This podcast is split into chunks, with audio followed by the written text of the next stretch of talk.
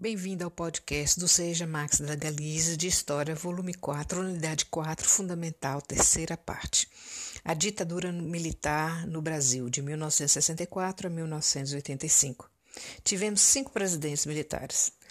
Pelo grau de repreensão, dividiram a ditadura em três momentos: 1964 a 1968, liberdades políticas restritivas para todos que faziam oposição, imposição de decretos e atos institucionais, foi assim que eles governaram o Brasil.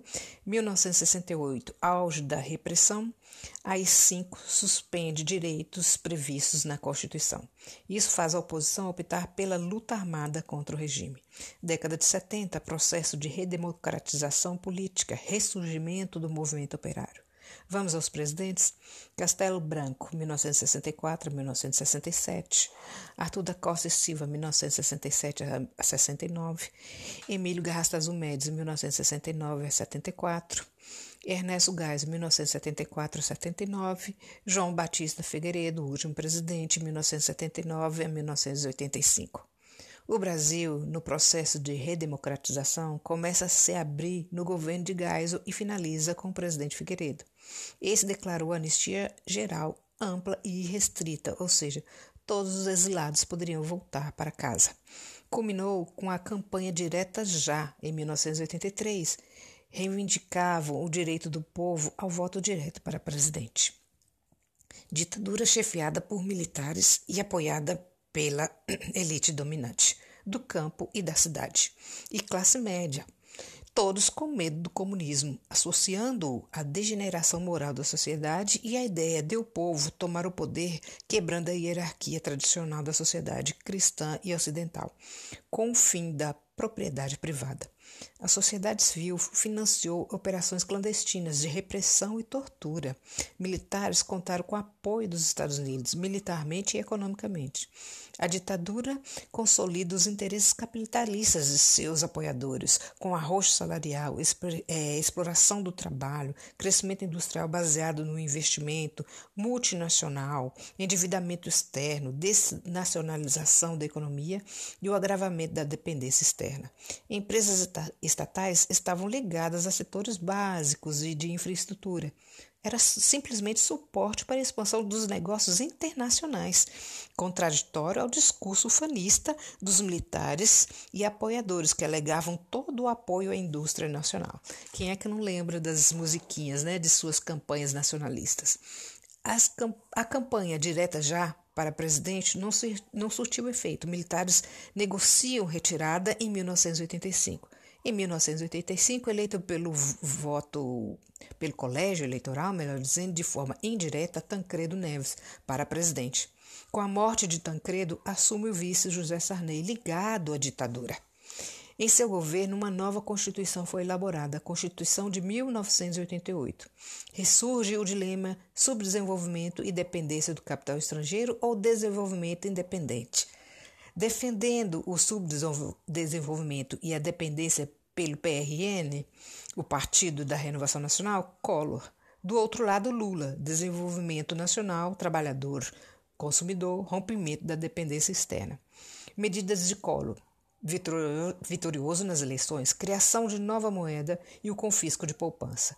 Tais medidas e denúncias de corrupção levou Collor a perder o apoio popular protestos das caras, dos caras pintadas e, enfim, impeachment.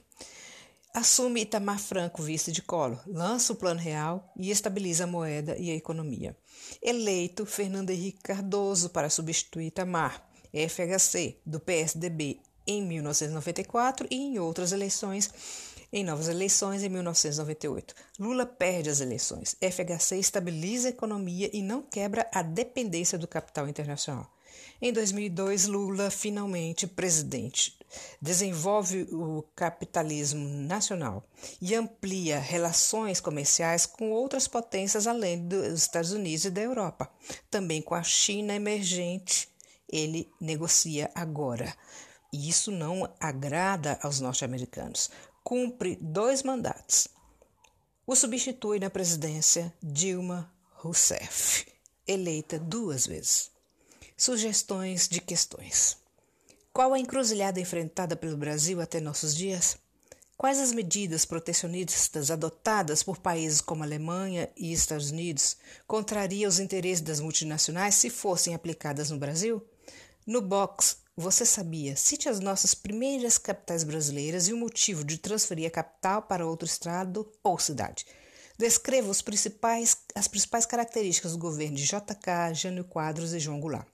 Sobre a ditadura, na página 114, são dadas algumas características desse período. Anote-as em seu caderno e discuta com seus colegas. Será que queremos o retorno dessas características no Brasil, no nosso estado, na nossa cidade, no seio da nossa família? Explique os motivos da, dos golpistas de 1964 chamar o momento da tomada do Brasil à força de revolução. Na página 116, um pequeno texto com os dizeres guerrilheiros ou terroristas. E na página 118, um trecho do jornal O Globo, este no contexto do golpe de 1964. A qual conclusão você chega ao ler tais notícias? Na página 120 e 121 temos três tabelas. Do que elas nos informam? No Momento Cidadania, da página 125, fala sobre a nossa Constituição Cidadã. O que ela tem para merecer essa denominação? Encerramos aqui agradecendo seu empenho nesse processo. Parabéns! Essa vitória é sua e é merecida. Faça uma boa validação e nos veremos no ensino médio, não é legal?